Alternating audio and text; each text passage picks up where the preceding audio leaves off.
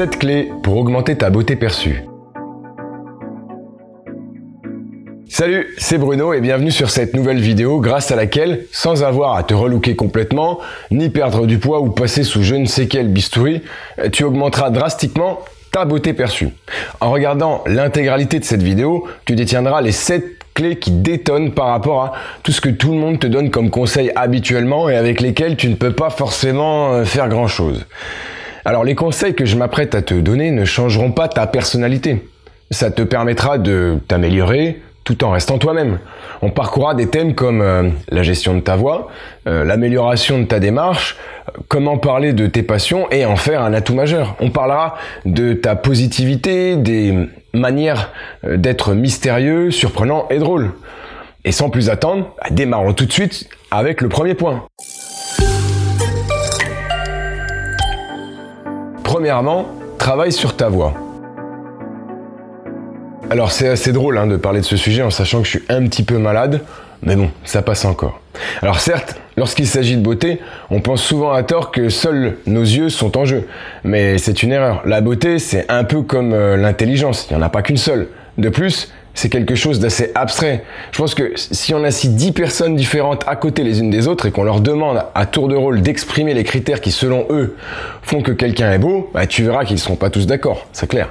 Alors certes, il y a des standards, hein, mais à la fin, ce n'est pas tant la beauté qui importe, car elle se fane, ce qui est puissant, c'est le charme qui accompagne cette beauté.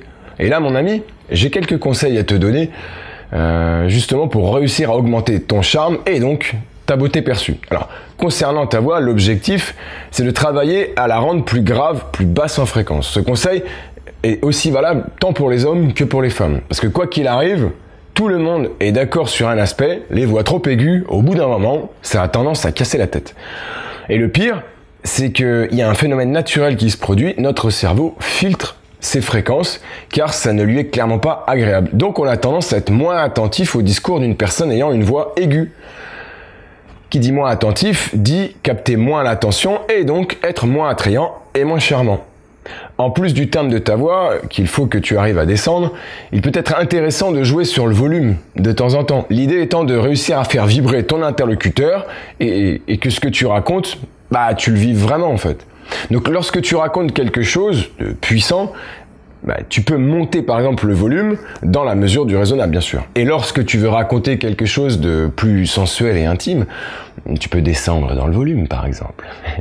bon bref, par exemple, hier j'ai couru un semi-marathon à 17 km, je me suis senti au fond du trou, puis j'ai repensé à toi et la fierté que j'éprouve pour toi lorsque tu te donnes à fond dans ce que tu fais et je me suis dit que je pouvais pas faiblir. C'est là que j'ai repris mes esprits et que j'ai terminé sous la barre des 1h30 grâce à toi. Ou, par exemple, en restant sur le même thème, comme quoi, avec le même sujet, on peut faire deux salles, deux ambiances. Hier, j'étais en plein dans mon semi-marathon et j'ai commencé à faillir vers 17 km. C'est alors que j'ai pensé à nous, chez toi, ce soir, et franchement, ça m'a bien motivé pour finir cette course. Tu vois l'idée? Fais en sorte de ne pas avoir un discours monocorde. Tu dois emmener ton interlocuteur dans ton récit. Tu dois lui faire passer des émotions au travers de ton discours.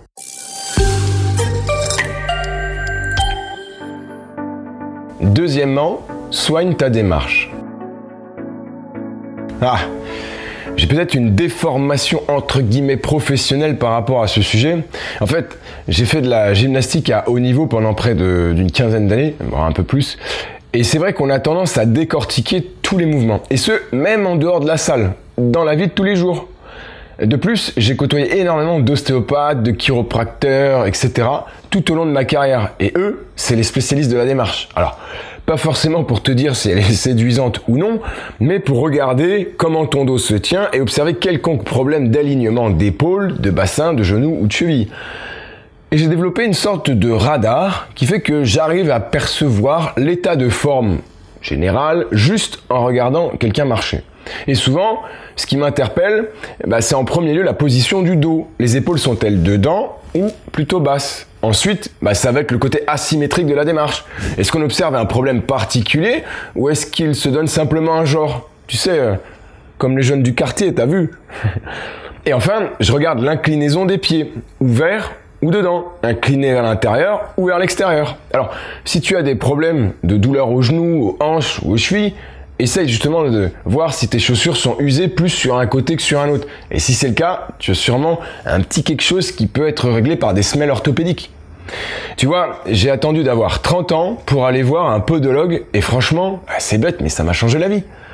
Bref, en ce qui concerne la démarche, le conseil simple, c'est euh, de lever ta tête, fixer un point loin devant et euh, de marcher en le regardant. Tu baisses tes épaules et tu fais en sorte d'avoir le cou légèrement élevé. Cette position fera dégager de toi une certaine assurance et donc tu gagneras des points sur ta beauté perçue. Troisièmement, parle de tes passions. Alors effectivement, euh, tu peux te dire que ce point n'a lieu d'être que si tu as des passions. Et là, bah, je sais que certains se diraient ah bah euh, c'est pas pour moi, euh, je n'ai pas de passion particulière. Non. Je connais des personnes très douées dans un domaine et qui passent pas mal de temps dessus, mais qui ne se disent pas être passionnées parce qu'elles pensent ne pas avoir le niveau suffisant pour assumer d'être un passionné. Elles se disent que bah, si tu es passionné, tu te dois de tout connaître et d'être un cadre sur le sujet. Alors, je vais te détendre tout de suite là-dessus. Sache que dès lors que tu as passé plus de 10 heures à faire quelque chose en particulier, tu en connaîtras plus que 90% des gens sur ce sujet. Seulement 10 heures. Et finalement, lorsqu'on dit de parler de tes passions, bah certes, ça peut paraître être un gros mot pour certains, mais on pourrait aussi dire euh, ton passe-temps ou tes hobbies. C'est comme tu le souhaites finalement. L'objectif, encore une fois, bah, c'est que tu partages avec ton interlocuteur ce qui te plaît dans cette passion, qu'on te sente animé par ça, que tu nous transportes dans ton monde quelque part, que tu nous apprennes des choses euh, de manière sympathique, pas comme un professeur blasé de devoir enseigner à sa classe de terminale le même programme inlassablement chaque année. Non, on, veut que tu nous fasses vibrer. Les gens aiment qu'on les transporte, ils aiment les films et les séries en général. Tout ça, c'est pour s'évader du quotidien et faire de la vie une fête. De plus, lorsqu'on voit quelqu'un de passionné, bah, ça peut rassurer, car on se dit que tu sais t'investir pour les choses qui comptent vraiment à tes yeux. De ce fait, bah, peut-être que tu feras tout pour maintenir ton couple à flot lors de périodes difficiles. Tu ne quitteras pas forcément le navire dès la première avarie. Quatrièmement, transmets ta positivité. Un peu à l'image du point précédent, le fait d'être optimiste, c'est rassurant. Tu sais, quand malgré toutes les intempéries, tu vois que cette personne garde son cap avec le sourire en te disant que le soleil reviendra forcément. Mais c'est réconfortant. Tu sais, pour moi, nous sommes tous une forme de source d'énergie. Il y a deux formes d'énergie, l'énergie physique et l'énergie psychologique. En ce qui concerne l'énergie physique, bah, on l'entretient en mangeant, en traitant son corps correctement et on recharge les batteries en dormant du coup. Et en ce qui concerne l'énergie psychologique, bah, c'est un peu plus abstrait, on est d'accord. Mais pour moi, ça passe énormément grâce à nos interactions avec les autres ainsi que par son accomplissement personnel. Et bah, quelqu'un de positif, c'est une forme de béquille psychologique. Quand tu commences à douter de toi, de ta capacité à réaliser certaines choses et que ton énergie psychologique diminue et ne tient plus trop la route, bah, cette personne, elle est là et te donne une partie de son énergie, ce qui te permet de te relever et d'aller de l'avant. Donc lorsque tu côtoies quelqu'un de positif, il te fait du bien à l'âme et surtout tu te sens moins seul car il t'aide à t'accomplir personnellement. Forcément, on a envie d'être entouré de ce type de personnes. C'est eux qui nous aident dans les moments difficiles. On les veut tout le temps auprès de nous. Donc, quand tu veux que quelqu'un soit tout le temps auprès de toi, bah, c'est que tu lui trouves quelque chose de particulier ce quelque chose te rend forcément plus attrayant.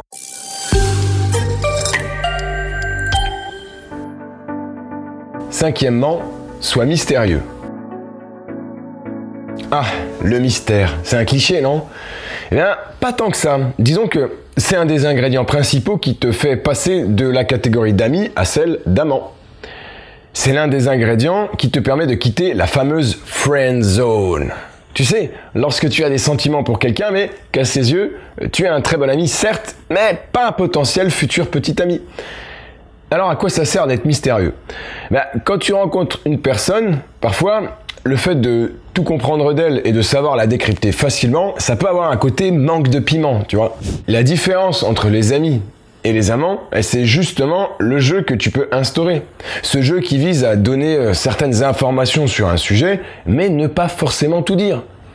Faire en sorte de laisser une zone d'ombre sur une partie de ta vie par exemple, ou en disant que bah tu lui en diras plus lorsque vous connaîtrez davantage. Tu peux aussi donner des indices de temps en temps et dire à ton interlocuteur que tu lui en dévoileras un peu plus lors de votre prochaine rencontre.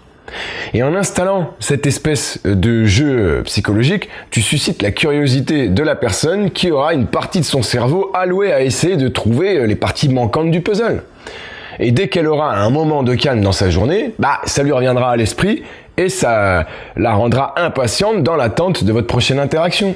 Et depuis qu'on est tout gamin, ça nous excite à plus ou moins différents degrés de résoudre des mystères et d'essayer de lever le voile sur ce qui nous intrigue. Lorsque tu arrives à susciter cette forme d'excitation chez l'autre personne, lui créant ainsi le désir de te revoir et que tu reviennes constamment dans ses pensées lorsque tu n'es pas avec elle, bah on peut donc dire que tu lui parais attrayant. Un point de plus pour ta beauté perçue. Sixièmement, sois surprenant. Un peu dans la même veine que d'être mystérieux, le fait de savoir surprendre ton interlocuteur te permettra de gagner des points de beauté perçus. Alors je m'explique. Déjà, tu peux surprendre de plusieurs manières. La première, c'est de faire des choses dont on ne te soupçonnait pas capable. Ça rejoint donc le fait d'être mystérieux. Tu vois, euh, lors d'un premier rendez-vous, tu n'es pas obligé de déballer l'intégralité de tout ton CV, si, tu vois ce que je veux dire. généralement, le mieux, bah, c'est de se présenter dans les grandes lignes et d'embrayer rapidement sur des questions pour connaître mieux ton interlocuteur. Ensuite, bah, il suffit de rebondir sur ce qu'il te dit et d'essayer de trouver des points communs avec lui. Partager des points communs, c'est rassurant et bah, ça ne peut être que du positif pour toi. Donc, par exemple, Imaginons que tu saches jouer un peu de la guitare. Eh bien, tu n'es pas obligé d'en parler tout de suite. Tu peux attendre qu'un soir, cette personne vienne chez, toi et euh, qu'elle voit ta guitare, par exemple. Et plus tard dans cette soirée, bah, tu lui demanderas si elle veut bien que tu lui joues un petit morceau juste pour elle. Euh, ce à quoi elle devrait sûrement te répondre par l'affirmative. Et toi, bah, t'as été malin, parce que lors de vos précédentes rencontres, tu as fait en sorte de lui demander quelles étaient ses chansons favorites, et tu les as travaillées en secret à la guitare. Donc, bah, tu lui joues à ce moment-là ces fameux morceaux. Ça lui prouvera premièrement bah, que tu l'as écouté lorsqu'elle t'a parlé, lorsqu'elle t'a parlé d'elle surtout, et qu'en plus, bah, tu as su la surprendre en lui jouant ses airs favoris à la guitare. Que des points bonus. Donc effectivement, la première manière d'être surprenant, bah, c'est de faire découvrir à l'autre tes capacités secrètes. Ensuite, la deuxième manière d'être surprenant, bah, c'est de faire vivre des expériences différentes et surprenantes à cette personne. Je m'explique. Par exemple, un soir, tu peux lui dire Je te donne rendez-vous sur le quai de la gare Trucmuche à 19h30. Tu vois, ça paraît être un endroit incongru. C'est bizarre. Qui fait ça? Sauf que T'as tout prévu. Tu sais qu'à cette heure-là, il y a un coucher de soleil avec une vue imprenable à 3 minutes à pied de cette gare. Et le fait de passer d'un endroit pas très sexy à ce moment romantique partagé seulement à deux et à à peine 3-4 minutes à pied, c'est surprenant. En réitérant ce genre d'action, euh, qui se termine toujours bien mais qu'on n'arrive pas à anticiper, bah, ça fait de toi quelqu'un capable de surprendre et de créer des émotions. Encore une fois, c'est le plus important, être capable de créer de vraies émotions à ton interlocuteur. Il faut le faire vibrer. Et pour finir sur cet aspect surprenant, bah, à chaque fois que tu auras rendez-vous avec cette personne, elle se demandera à l'avance qu'est-ce que tu vas bien pouvoir lui faire cette fois-ci? Tu occuperas donc ses pensées et tu lui paraîtras forcément plus attrayant, donc plus attirant. Tu commences à connaître la conclusion, encore des points gagnés pour ta beauté perçue.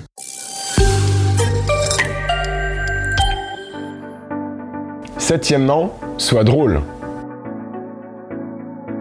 Alors c'est un conseil qui peut paraître bateau, donc je vais être plus précis. Alors tout d'abord, il est vrai que d'être drôle, c'est le critère qui revient le plus souvent chez les personnes euh, qui se sont faites séduire et à qui on demande qu'est-ce qui vous a fait chavirer? Par contre, ce qui est assez amusant, c'est que c'est pas du tout le premier critère qu'on donne euh, lorsqu'on pose la question qu'est-ce qui vous séduit chez quelqu'un?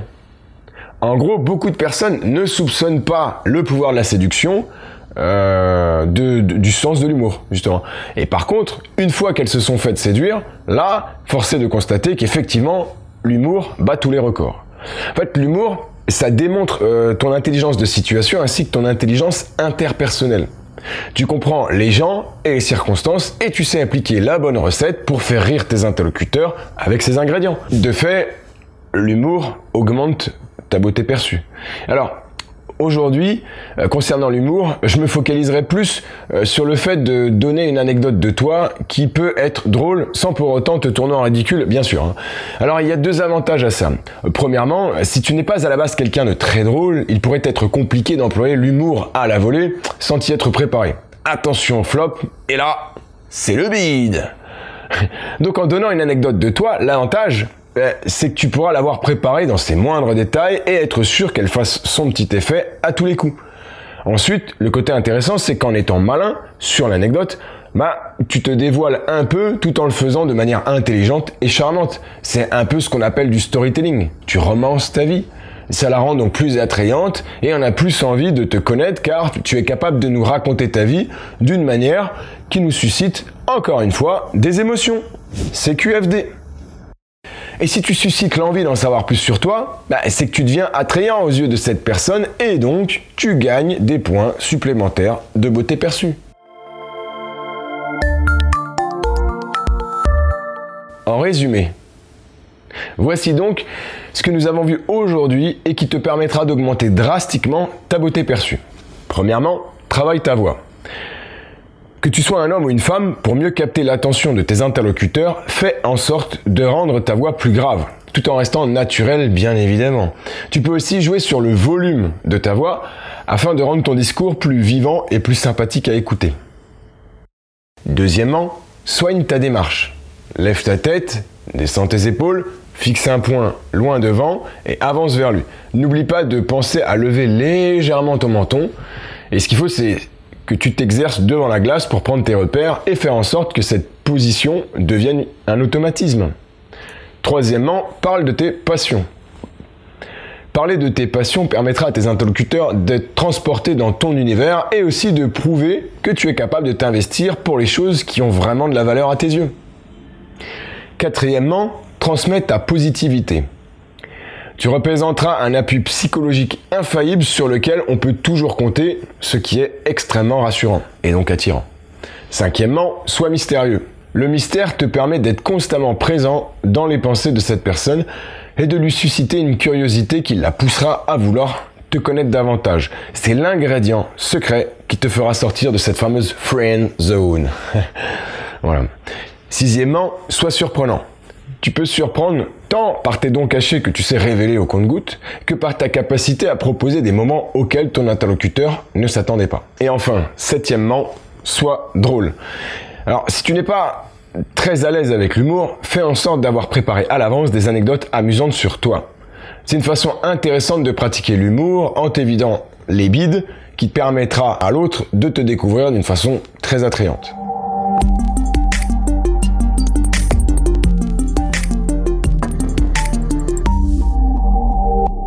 Voilà, c'est déjà terminé pour aujourd'hui et sur ces 7 euh, aspects qui te permettront d'augmenter ta beauté perçue. Alors je te remercie de l'attention que tu as portée à cette vidéo et j'espère t'avoir donné des clés dont tu te serviras très prochainement, voire dès aujourd'hui. Alors si tu souhaites en savoir plus sur comment augmenter ton charisme, euh, ton pouvoir d'influence, ainsi que ton pouvoir de persuasion, bah, tu es libre de cliquer sur le lien qui apparaît dans la description de cette vidéo je te propose une formation de plus d'une heure, 100% gratuite, euh, qui te permettra effectivement, comme je te le disais, d'augmenter en premier lieu euh, ton pouvoir d'influence afin d'obtenir tout ce que tu souhaites de tes interlocuteurs beaucoup plus facilement. Le tout sans avoir à jouer un rôle ni même à changer qui tu es. Et deuxièmement, grâce à cette formation, euh, bah, tu sauras aussi comment réagir face à tous les types de manipulateurs qui souhaiteraient exercer leur emprise malveillante sur toi. Parce qu'effectivement, s'ils utilisent eux aussi leur influence, mais euh, d'un aspect malveillant, ça deviendra de la manipulation. une fois que tu auras renseigné ton email, je t'enverrai 4 vidéos de formation sur 4 jours, donc une par jour. Allez, on se retrouve donc tout de suite de l'autre côté. Encore merci et à très vite. Ciao